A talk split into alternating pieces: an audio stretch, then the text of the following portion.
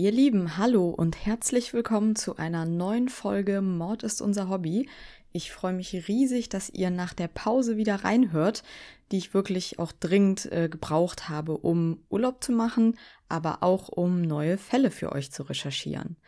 Ich möchte mich auch wirklich für eure E-Mails und Kommentare bedanken, in denen ihr mir fleißig Fälle vorschlagt. Darüber freue ich mich immer sehr, auch wenn es jetzt nicht so ist, dass mir die Ideen fehlen würden. Also eigentlich ist meine Liste schon so lang, dass ich gar nicht hinterherkomme. Aber es sind ab und zu auch Fälle unter euren Vorschlägen, die ich selbst noch gar nicht kannte. Und das ist natürlich super interessant. Also habt ein bisschen Geduld, da wird der ein oder andere Fall aus euren Vorschlägen sicher auch noch in einer Folge kommen. Heute habe ich einen Fall vorbereitet, der besonders in den USA sehr bekannt ist und den auch hier einige Horrorfans zumindest kennen könnten, denn es gibt einen Film, der auf diesem Fall basiert und der war ja somit die Initialzündung für ein ganzes Genre, nämlich für den Slasher-Film. Wir steigen also erstmal in den Fall ein und schauen dann im zweiten Teil, was die Verfilmung von den Fakten noch übrig gelassen hat. Nach dem Intro geht's los.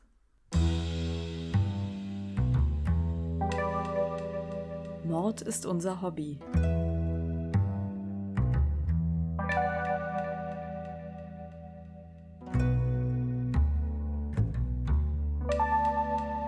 Noch ein True Crime Podcast.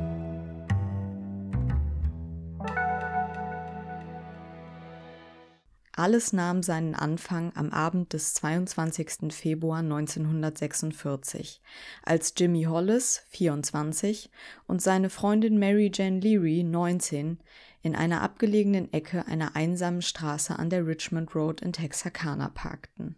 Das junge Paar hatte den Abend im Kino verbracht und beschlossen, an einer wenig befahrenen Straße anzuhalten, um etwas Zeit allein zu verbringen.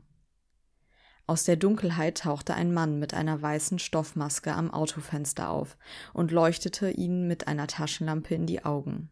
Er bedrohte das verängstigte Paar mit einer Waffe und befahl ihnen, aus dem Auto auszusteigen, wo er Hollis befahl, seine Hose auszuziehen und ihm mit einer Pistole zu Boden schlug. Der Lärm war so laut, dass ich dachte, Jimmy sei erschossen worden, sagte Leary. Das laute Geräusch war jedoch Hollis Schädel, der durch die heftigen Schläge mehrmals gebrochen wurde. Nun schlug der Mann die verängstigte Mary mit dem Gewehrkolben auf den Kopf und forderte sie auf, wegzulaufen. Mary, die Absatzschuhe trug, versuchte in Richtung Straße zu rennen, wurde aber schnell von dem Angreifer eingeholt und zu Boden gerissen. Der unbekannte Mann vergewaltigte sie mit dem Lauf seiner Pistole. Augenblicke später verscheuchte das Scheinwerferlicht eines entgegenkommenden Autos den Angreifer. Sowohl Jimmy als auch Mary überlebten den Angriff eines Mannes, der die Stadt vorrangig in den nächsten Wochen, eigentlich aber jahrzehntelang terrorisieren wird. Er wird eine ganze Stadt traumatisieren, denn dieser Angriff war erst der Anfang. Die Nacht des 22. Februar 1946 ist eine gewöhnliche, ruhige Nacht im Polizeipräsidium von Texarkana. Zumindest bis das Telefon klingelt und man Sheriff Presley einen brutalen Überfall auf ein junges Paar meldet. Ein Überfall ist erstmal nichts Ungewöhnliches in Texarkana. Kriminalität florierte in der Zwillingsstadt, die zu einem Teil in Texas und zum anderen in Arkansas lag. In den 20er Jahren war es zu einer massiven Einwanderungswelle gekommen. Iren, Italiener, Deutsche, Franzosen und Afroamerikaner kamen in die kleine Stadt und das Zusammenleben vieler verschiedener ethnischer Gruppen verlief leider häufig nicht friedlich. Erst vor ein paar Jahren, 1942, war es zu einem Lynchmord an einem Dunkelhäutigen gekommen, der zu Unrecht beschuldigt worden war, eine Frau aus Texarkana vergewaltigt zu haben. In den 1940er Jahren stieg auch die Zahl der Durchreisenden erheblich an.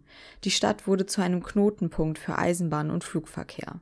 Der Ausbau der öffentlichen Verkehrsmittel führte zu einem Bevölkerungswachstum und infolgedessen auch zu einem Anstieg der Kriminalität. Der Zweite Weltkrieg trug ebenfalls erheblich zum plötzlichen Bevölkerungsanstieg in Texarkana bei nach der Eröffnung des Red River Depot und der Lone Star Army Ammunition Plant strömten Menschen aus dem ganzen Land in die Stadt. In den Jahren zuvor hatte es in Texarkana auch eine Reihe von Morden gegeben, die der Stadt einen Ruf wie im Wilden Westen einbrachten. Little Chicago, sagten viele, weil die Kriminalitätsrate für so eine kleine Stadt enorm hoch war und eher mit der einer Großstadt vergleichbar. Auch Schießereien, Messerstechereien und Überfälle gehörten zur Tagesordnung. Am Tatort angekommen, versuchten die Beamten, die beiden Opfer Jimmy Hollis und Mary Jean Leary zu befragen, aber Hollis war so schwer verletzt, dass er kaum das Bewusstsein behalten konnte. Sheriff Presley ließ die beiden ins Krankenhaus von Texarkana bringen, während er und die anderen Beamten den Unfallort inspizierten. Sie durchkämmten die Umgebung der Straße und fanden nichts außer einer verlassenen Hose, die, wie sich später herausstellte, zu Jimmy Hollis gehörte. Die Beamten nahmen dann die Aussagen der Opfer zu dem bizarren Ereignis auf, ohne zu ahnen, auf welche Reise sie, Texarkana und die ganze Nation sich begeben würden. Während Hollis also wegen seiner schweren Schädelverletzung notoperiert wurde, sprach Leary trotz ihrer Schockstarre mit den Beamten. Nachdem Hollis aus einem 15-tägigen Koma erwacht war, stellte sich heraus, dass sich einige ihrer Aussagen als wenig hilfreich erwiesen bzw. sie widersprüchliche Beschreibungen des Angreifers machten. Obwohl sie sich einig waren, dass die Person, die sie angegriffen hatte, groß, also etwa 1,80 und männlich war, waren sie sich über die Hautfarbe des Angreifers uneinig. Hollis behauptete, dass es sich um einen jungen Weißen handelte, aber Leary war sich sicher, dass der Verdächtige Afroamerikaner war. Beide stimmten darin überein, dass der Verdächtige eine Maske über dem Gesicht trug, die einem Kissenbezug mit Löchern für Augen und Mund ähnelte und sie waren sich sicher, dass sie keine Ahnung hatten, wer ihr Angreifer war. Da sowohl Jimmy als auch Mary Jean verheiratet waren bzw. inmitten der Scheidung mit einer anderen Person steckten, vermutete Sheriff Presley das naheliegendste. Einen eifersüchtigen Noch-Ehemann, ein persönliches Motiv. Doch der Noch-Ehemann hatte ein wasserdichtes Alibi. Die Polizei tappte also erstmal im Dunkeln. Der Sheriff wollte die ohnehin schon angespannte Lage der Stadt nicht weiter belasten und neue rassistische Spannungen verursachen, die auf äh, Learys scheinbar unbegründeten Behauptungen beruhten, der Angreifer sei ein Afroamerikaner gewesen. Deswegen blieb diese Information erstmal unter Verschluss. Der Angriff war zwar äußerst brutal abgelaufen, aber dennoch nur ein Teil der normalen kriminellen Aktivitäten in Texarkana. Ein isoliertes Ereignis sozusagen, sodass die Suche nach dem Täter nicht die oberste Priorität der Polizeibehörde wurde. Die Beamten konnten nicht wissen, dass sie falsch lagen und dass der Täter bei seinem nächsten Angriff keine Überlebenden zurücklassen wird. Etwa einen Monat später, am 24. März, wurden Richard Griffin, 29, und seine Freundin Polly Ann Moore, 17, erschossen in Griffins Auto aufgefunden, das an einer abgelegenen Straße geparkt war. Griffin lag zusammengesackt auf dem Vordersitz und war durch zwei Schüsse tödlich verletzt worden. Moore lag ausgestreckt auf dem Rücksitz des Wagens, ihr wurde in den Kopf geschossen. Ein blutiger Fleck in der Nähe deutete darauf hin, dass Polly Ann außerhalb des Autos erschossen und dann wieder ins Auto gesetzt worden war. Der Täter hatte die Leichen also bewusst drapiert, weil er wollte, dass sie so aufgefunden wurden. Aus den Quellen geht nicht hervor, dass Griffin oder Moore von einem Pathologen untersucht wurden, beziehungsweise es eine vollständige Autopsie der Leichen gegeben hätte. Zeitgenössische lokale Gerüchte besagten, dass es auch zu einem sexuellen Übergriff gekommen sei, doch moderne Berichte widerlegen diese Behauptung eher, so dass wir es heute nicht mit Sicherheit sagen können. Ob mit Autopsie oder ohne, die Spuren waren dürftig. Der Täter war in jedem Fall vorsichtig und ging bedacht vor. Und so etwas wie DNA-Analyse gab es 1946 ja leider auch noch nicht.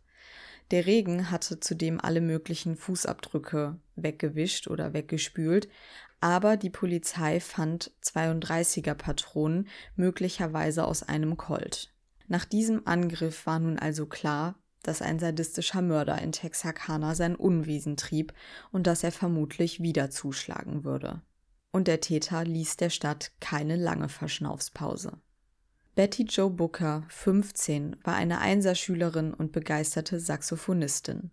Sie musizierte jeden Samstagabend mit dem örtlichen Orchester, so auch am Abend des 13. Aprils. Gegen 1.30 Uhr wurde Betty Jo von ihrem Freund Paul Martin abgeholt.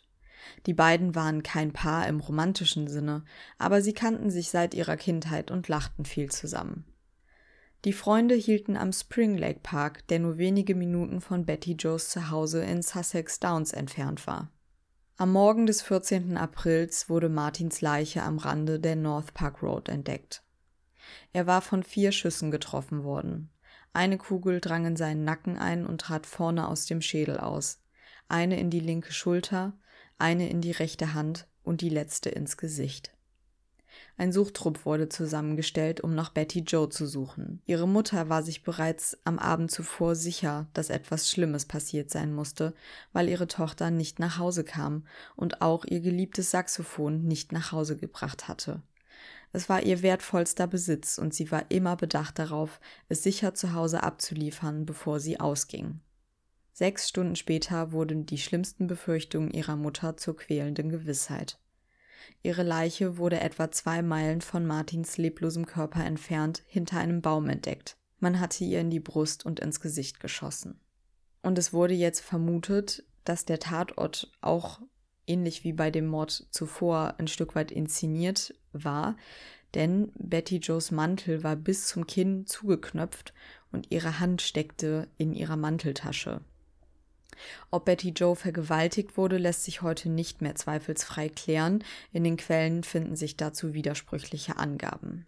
Die ballistischen Untersuchungen ergaben hingegen ohne jeden Zweifel, dass sie mit derselben Waffe des Kalibers 32 getötet wurden, die auch beim ersten Mord verwendet wurde. Martins Auto wurde etwa drei Meilen von Betty Joes Leiche entfernt gefunden. Die Schlüssel steckten noch im Zündschloss. Mit diesem Mord brach nun auch endgültig die Panik in Texarkana aus.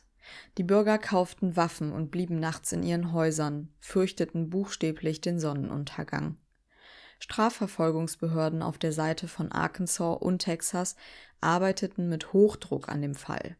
Texas Ranger trafen ein, darunter der charismatische Manuel Lone Wolf Gonzalez, und auch Reporter aus dem ganzen Land kamen in die Stadt, was das Chaos noch vergrößerte. Die Morde wurden von den Medien bald als Mondscheinmorde bezeichnet, obwohl sich die ersten beiden Angriffe eine Woche nach Vollmond ereigneten und nur der letzte Angriff um die Zeit des Neumonds herum. Da er scheinbar nur zuschlägt und dann verschwindet, wurde der nächtliche Stalker von der Lokalzeitung Texarkana Gazette auch als Phantomkiller bezeichnet. Am 3. Mai saß Virgil Starks 37 in seinem Haus im Ranch-Stil, das er mit seiner Frau Katie Stark 36 teilte, und hörte seine wöchentliche Lieblingssendung im Radio. Plötzlich fielen zwei Schüsse und traten direkt in seinen Hinterkopf ein. Die Schüsse kamen durch ein geschlossenes Fenster hinter ihm. Katie, die sich im Obergeschoss befand, stürzte nach unten und sah, wie sich ihr Mann aufrichtete und das Blut seinen Körper hinunterlief. Augenblicke später sackte er in seinen Stuhl zurück. Virgil war tot. Katie rannte zum Telefon, um die Polizei zu rufen, doch als sie das Telefon erreichte, wurde ihr aus demselben Fenster zweimal ins Gesicht geschossen. Trotz ihrer Verletzungen, und das finde ich wirklich unfassbar, gelang es Katie, sich aufzurichten und eine Pistole zu ergreifen, die das Paar im Wohnzimmer aufbewahrte.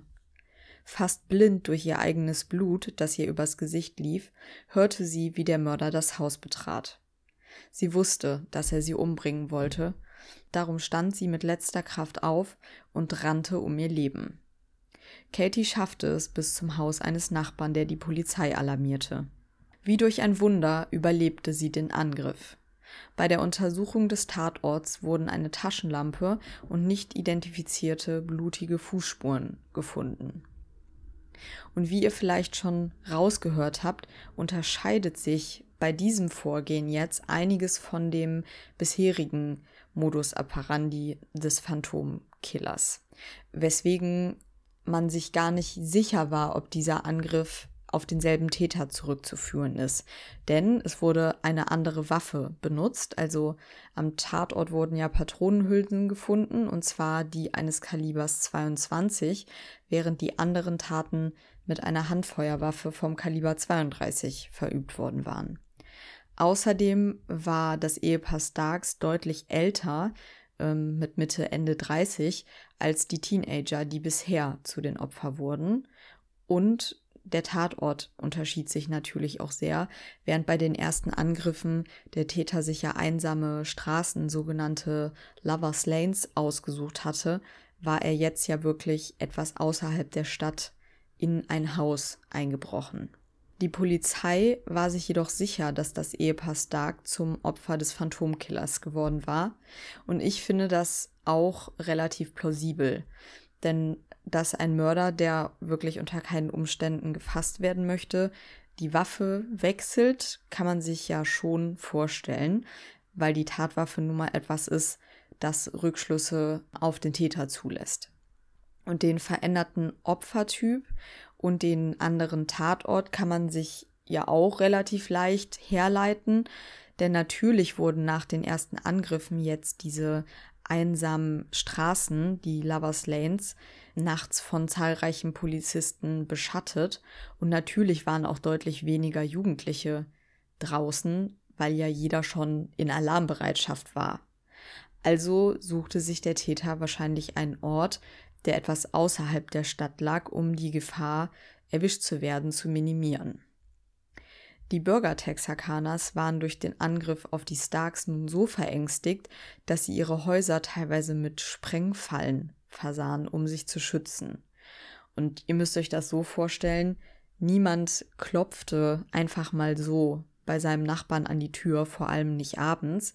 Also man musste sich wirklich mit lauten Rufen ankündigen oder übers Telefon, um halt nicht Gefahr zu laufen, erschossen zu werden, weil natürlich die meisten Leute jetzt auch bewaffnet waren.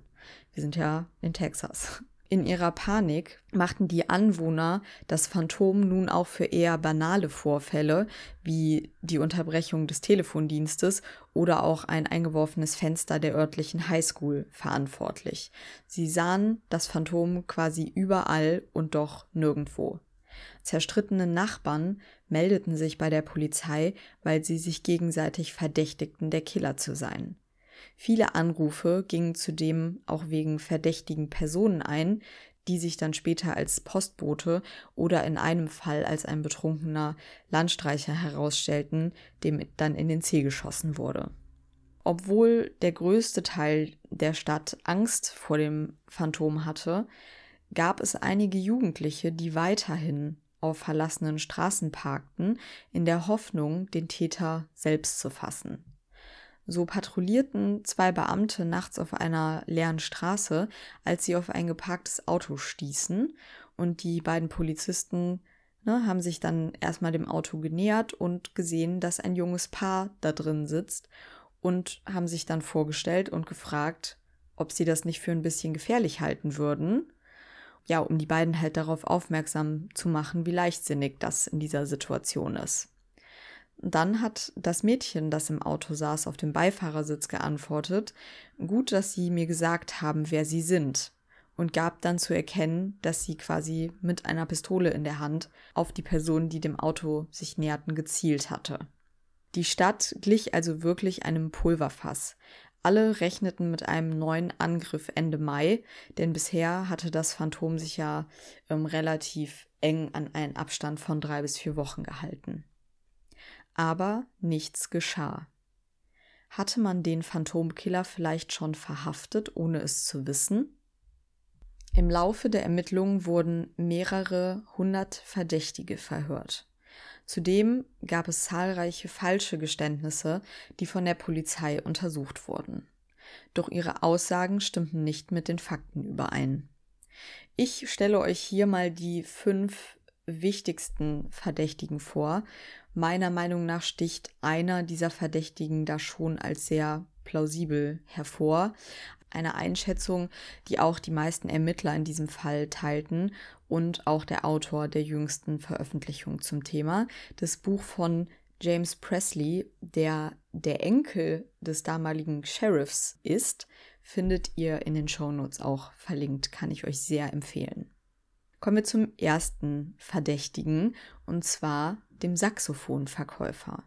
Die Ermittler hatten gehofft, dass das Saxophon von Betty Joe Booker, das sie in der Mordnacht ja noch gespielt hatte und das verschwunden war nach ihrem Mord, sie zu einem Verdächtigen führen könnte.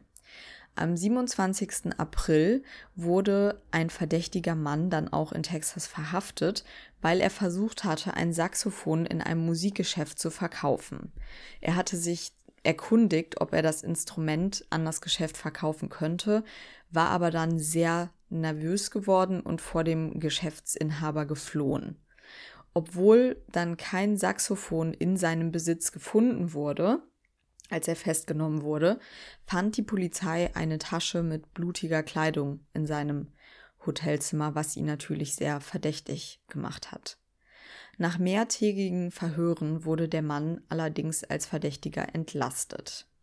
Bookers Saxophon wurde am 24. Oktober, also rund sechs Monate nach dem Mord, im Unterholz in der Nähe der Stelle gefunden, an der ihre Leiche gefunden worden war. Das war also leider eine Spur, die ins Nichts führte. Der zweite Verdächtige ist der sogenannte unbekannte Anhalter. Am 7. Mai überfiel und beraubte ein mit einer Pistole bewaffneter Anhalter einen Mann. Er drohte ihm, ihn zu töten und erklärte, er habe in Texarkana bereits fünf Menschen getötet und nannte dabei die Namen Martin und Booker. Der Anhalter sagte weiter, dass er noch nicht mit dem Töten von Menschen fertig sei. Die Polizei zweifelte jetzt aber, dass es sich bei diesem Mann um den Phantomkiller handeln konnte, weil es überhaupt nicht zum Profil des Mörders gepasst hätte.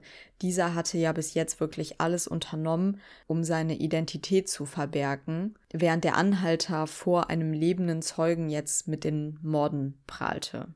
Bei seiner Befragung stellte sich dann auch schnell heraus, dass der Mann zu den jeweiligen Tatzeiten nicht in der Stadt gewesen sein konnte.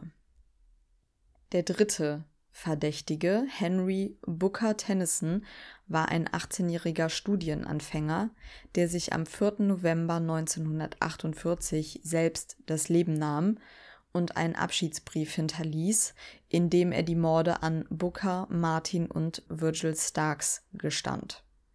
Tatsächlich war er zu Beginn auch ein relativ vielversprechender Verdächtiger, da er Verbindungen zu den meisten der Opfern hatte. Er hatte zum Beispiel in derselben Highschool-Band wie Betty Joe Booker Posaune gespielt, aber sie waren nicht befreundet gewesen. Außerdem hatte er zeitweise auch im örtlichen Kino gearbeitet, das zwei der angegriffenen Paare vor den Vorfällen besucht hatten. So hätte sich erklären können, wie er auf die jeweiligen Opfer vielleicht auch aufmerksam geworden ist. James Freeman, ein Freund von H.B. Tennyson, gab ihm allerdings ein Alibi für die Nacht des Starks-Mordes. Äh, und zwar erklärte er, dass die beiden an diesem Abend Karten gespielt hätten und die Nachricht von diesem erneuten Angriff halt zusammen gehört haben. Es gab dann sogar die Theorie, ähm, dass dieser Freund James Freeman ihn nur gedeckt haben könnte, weil die beiden als Team agiert haben bei den Morden. Doch das war nicht mehr als ein Gerücht, also keinerlei Indizien führten in diese Richtung, sodass man im Endeffekt dann eher davon ausging, dass Henry Tennyson unter schweren psychischen Problemen litt und sich deswegen das Leben genommen hatte. Der vierte Verdächtige, der ist auch sehr mysteriös. Und zwar wurde am 7. Mai, also am selben Tag, wie sich das mit dem Anhalter zugetragen hatte, gegen 6 Uhr morgens die Leiche eines Mannes namens Earl Cliff McSpadden auf den Gleisen der Kansas City Southern Railway gefunden, also ungefähr 16 Meilen nördlich von Texarkana. Der linke Arm und das linke Bein des Toten waren von einem Güterzug, der über die Schienen gefahren war, abgetrennt worden. Der Gerichtsmediziner stellte fest, dass der Mann aber nicht von diesem Zug getötet worden war, sondern dass er an Stichwunden gestorben ist und demnach schon tot war, bevor man ihn auf die Gleise gelegt hatte. Da der Mord nicht aufgeklärt wurde und sich halt nur ein paar Tage nach dem letzten Angriff des Phantomkillers ereignete, spekulierten nun einige, dass Max Baden das sechste Opfer des Phantoms geworden sein könnte. Und es gab auch Menschen in und um Texarkana, die die Theorie hatten, Max Baden sei selbst das Phantom gewesen und habe Selbstmord begangen, indem er vor einen Zug gesprungen sei. Das ist aber natürlich relativ unglaubwürdig, wo der Gerichtsmediziner ja ausgesagt hat, dass der Mann bereits tot war, als er auf die Gleise gelegt wurde. Der mit Abstand vielversprechendste Verdächtige ist nach wie vor ein Mann namens Joel Swinney, der wegen Autodiebstahls, Geldfälschung, Einbruchs und Körperverletzung vorbestraft war. Einem Polizeibeamten aus Arkansas, Max Tackett, war nämlich aufgefallen, dass vor jedem Mord gemeldet wurde, dass ein Auto gestohlen und dann verlassen aufgefunden worden war. Im Juli 1946 führte er eine Observierung so eines Wagens, der als gestohlen gemeldet worden war, äh, durch, und zwar auf der Seite von Arkansas. Und auf einem Parkplatz fanden sie betreffendes Auto mit einer Frau am Steuer, die Peggy Swinney hieß. Ohne große Umschweife gab sie zu, dass es sich bei ihrem Mann um den Phantomkiller handelte. Schnell stellte sich jedoch heraus, dass sie alles andere als eine zuverlässige Zeugin war, denn mit jeder Befragung änderte sie ihre Aussagen. Mal gab sie ihrem Mann ein Alibi für die Tatzeiten, mal auch nicht. Mal sagte sie während einem Überfall mit im Auto gesessen zu haben, bei einer anderen Aussage wiederum will sie dann im Park auf ihren Mann gewartet haben, der sich entschuldigte, um nach ein paar Bier seine Notdurft zu verrichten und dann über eine Stunde nicht wiederkam und mit nassen und dreckigen Klamotten dann aus dem Wald zurückkehrte. Dennoch lieferte sie Details zu den Morden und den Tatorten, die nicht an die Öffentlichkeit gegeben worden waren. Also sie verfügte zweifelsohne über Täterwissen. Zum Beispiel wusste sie, wo das Notizbuch eines der Opfer äh, eines der Opfers im Unterholz lag, etwas, das sonst nur Sheriff Presley wusste, der es selbst dort gefunden hatte und das für sich behalten hat absichtlich. Was weiter für Sweeney als den Phantomkiller spricht, ist auch die Reaktion bei seiner Verhaftung, denn er fürchtet sich jetzt direkt vor dem elektrischen Stuhl und einer Hinrichtung. Eine Strafe, die natürlich nicht für Autodiebstahl oder Einbrüche verhangen wird. Und das wird bei seinen Vorstrafen ihm ja auch bewusst gewesen sein. Und ein sehr eindeutiges Zeichen auch, das natürlich aber auch andere Gründe haben kann. Nach der Verhaftung von Joel Swinney endete die Mordserie in Texarkana abrupt. Und auch sein Werdegang würde zu dem passen, was das FBI als Profil des Killers vermutet.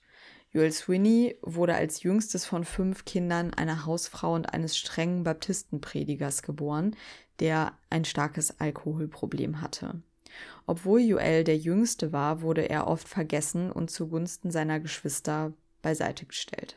Nach der plötzlichen Scheidung seiner Eltern, als er gerade neun war, war er dazu gezwungen, ganz zu seinem Vater zu ziehen und nur gelegentlich seine Mutter zu besuchen, worunter er sehr gelitten haben soll. In einem der Berichte über Misshandlungen wird außerdem beschrieben, dass Joel aus unbekannten Gründen manchmal draußen bleiben musste, während die Familie drin zu Abend aß. Joels Teenagerjahre waren insgesamt sehr geprägt von Problemen und ständigen Zusammenstößen mit der Polizei. Als die Probleme begannen, wurde er immer wieder umgesiedelt, ähm, dieses Mal zwischen seinem älteren Bruder, seiner Mutter und seinen Großeltern, obwohl der Vater rechtlich gesehen immer noch das volle Sorgerecht hatte. Als er dann volljährig war, ließ Joel sich ein Herz mit dem Wort Rache auf den Arm tätowieren. Sein ganzes Leben lang hatte er sich benachteiligt, schwach und erniedrigt gefühlt. Aufgrund der Unzuverlässigkeit von Peggy Sweeneys Aussage und der Tatsache, dass sie nicht gezwungen werden konnte, als Zeugin gegen ihren Ehemann auszusagen, mussten die Strafverfolgungsbehörden jetzt aber auf eine Anklage verzichten. Denn jede Strafverfolgung hätte nur aufgrund der Aussage von Peggy Sweeney funktioniert. Andere handfeste Beweise für die Beteiligung von Joel Sweeney an den Morden gab es leider nicht. Übrigens kann man auch noch spekulieren, warum Peggy und Joel geheiratet haben, denn ihre Vermählung fand an demselben Tag statt, an dem Peggy verhaftet wurde. Nur ein paar Stunden vorher. Womöglich wusste Sweeney, dass man seine Frau nicht zwingen konnte, gegen ihn auszusagen. 1947 wurde Joel Sweeney als Wiederholungstäter wegen Autodiebstahls zu lebenslanger Haft verurteilt. Er kam aber 1973 in einem Berufungsverfahren frei. Es dauerte allerdings nicht lange, bis er wegen Betrugsgeschäften erneut verurteilt wurde und in Haft kam. Während einige Quellen behaupten, er sei später im Gefängnis gestorben, sagen andere, er sei 1994 in einem Pflegeheim in Dallas verstorben. Er leugnete bis zuletzt, das Phantom gewesen zu sein. Bis heute ist also die Identität des Phantomkillers unbekannt und der Fall wird vermutlich nie völlig aufgeklärt werden, auch wenn die Polizisten von damals und die Journalisten von heute sich sehr sicher waren, das Phantom enttarnt zu haben und es ja auch wirklich einige Umstände für Joel Sweeney sprechen, aber so wirklich befriedigend ist das ohne Beweise natürlich nicht. Wie ihr euch sicher vorstellen könnt, beflügelt so ein nicht eindeutig aufgeklärter Fall nicht nur die Fantasie der Menschen vor Ort und der Presse, sondern ruft auch Filmemacher auf den Plan. Ein Film, der auf wahren Begebenheiten beruht, der zieht ja immer besonders viel Aufmerksamkeit auf sich. Da ist es fast schon erstaunlich, dass jetzt eine Verfilmung der Texarkana Moonlight Murders fast 30 Jahre auf sich warten ließ. Im Jahr 2014 gab es dann nochmal eine Mischung aus Remake und Sequel. Beide Filme mit dem Originaltitel The Town That Dreaded Sundown, also die Stadt, die den Sonnenuntergang fürchtet. Ich habe mir beide Filme für euch mal angesehen und erzähle euch, inwieweit sie sich lohnen. Daher wie immer eine Spoilerwarnung an dieser Stelle. Falls ihr euch die Filme noch völlig unvoreingenommen anschauen wollt, solltet ihr hier auf Pause drücken und später weiterhören. Alle Infos zu den Filmen findet ihr natürlich auch in den Show Notes. 1976 erscheint also der erste The Town That Dreaded Sundown mit dem wie so häufig begrenzt zutreffenden deutschen Titel Der Umleger. Regie führte ein Herr namens Charles B. Pierce, der einige Jahre in der Nähe von Texarkana gewohnt hat, daher also wahrscheinlich auch einiges über den Fall mitbekommen hat.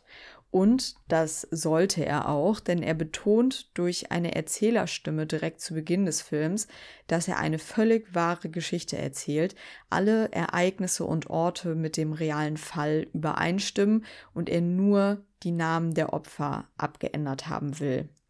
Ich kann euch vorweg sagen, dass das so nicht stimmt. Hier wurden sich aus dramaturgischen Gründen definitiv einige Freiheiten genommen.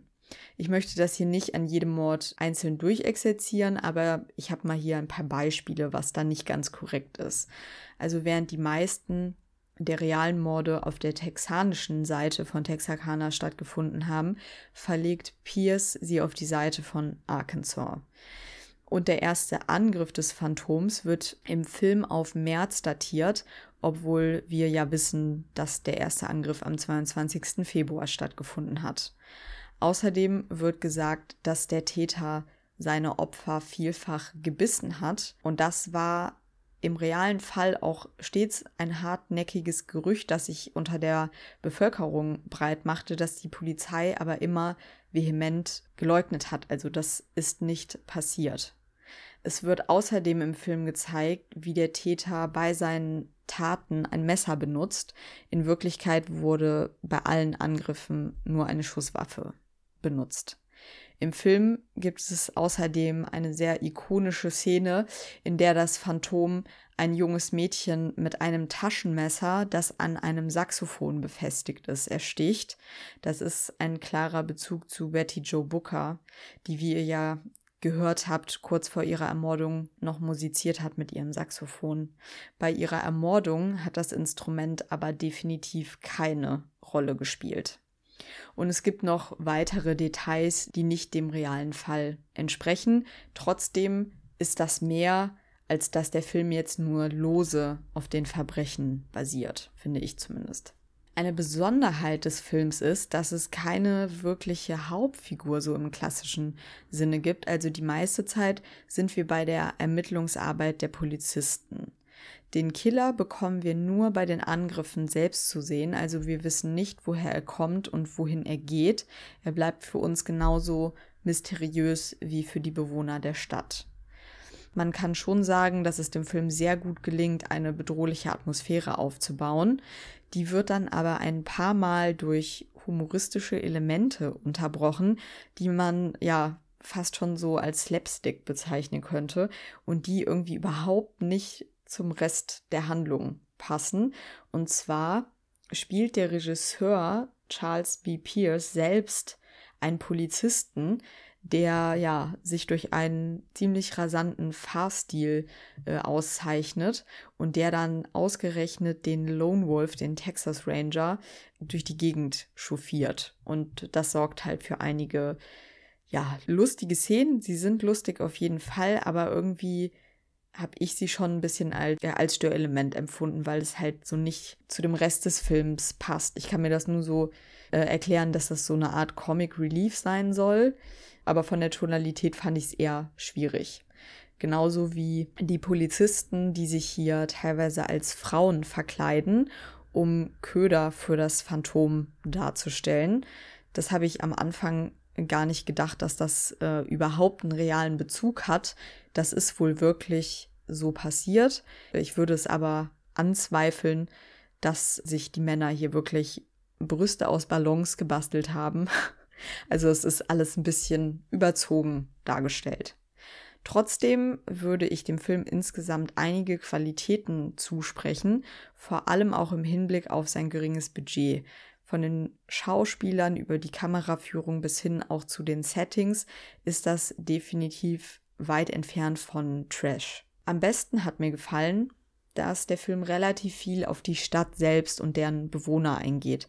Also es geht nicht nur um die Morde, sondern auch um die scheinbar nicht enden wollende Arbeit für die Polizei und die Hysterie der Bewohner. Hysterie, die der Film aber ein Stück weit auch selbst schürt, indem er auf seinem Plakat verkündet, dass der Mörder immer noch die Straßen von Texarkana heimsucht. Auch das Ende des Films vermittelt diesen Eindruck, der Mörder lebt immer noch unter euch und könnte jederzeit wieder zuschlagen. Diese Prämisse ist natürlich ziemlich unglaubwürdig, denn kein Serienmörder hört ja einfach so auf oder macht über 30 Jahre Pause, bevor er wieder zuschlägt, aber es verkauft sich natürlich besser, den Film so zu bewerben. Wie ihr euch vorstellen könnt, sorgte dieser Umstand und die Verfilmung allgemein in Texarkana selbst auch für hitzige Diskussionen. Schließlich lebten hier nach wie vor Überlebende der Angriffe oder Angehörige der Opfer. Mark Melton Moore zum Beispiel, der Bruder von Polly Ann Moore, ging wegen ihrer Darstellung, also wegen der Darstellung der Figur im Film, die auf seiner Schwester basiert, sogar vor Gericht und klagte. 1978 erschoss der Teenager Gerald Jerdimas seinen Freund James Grunster, nachdem er mit einem Freund den Film gesehen hatte und gab danach an, der Film hätte ihn dazu inspiriert. Und obwohl die tragischen Ereignisse dieser Mordserie für viele Menschen bestimmt immer noch schwierig sind in der Stadt, wird der Film mittlerweile zu einem ja, festlichen Ereignis aufgeführt, Seit 2003 zeigt ein äh, Kino den Film im Original im Spring Lake Park, also ganz in der Nähe eines Tatorts.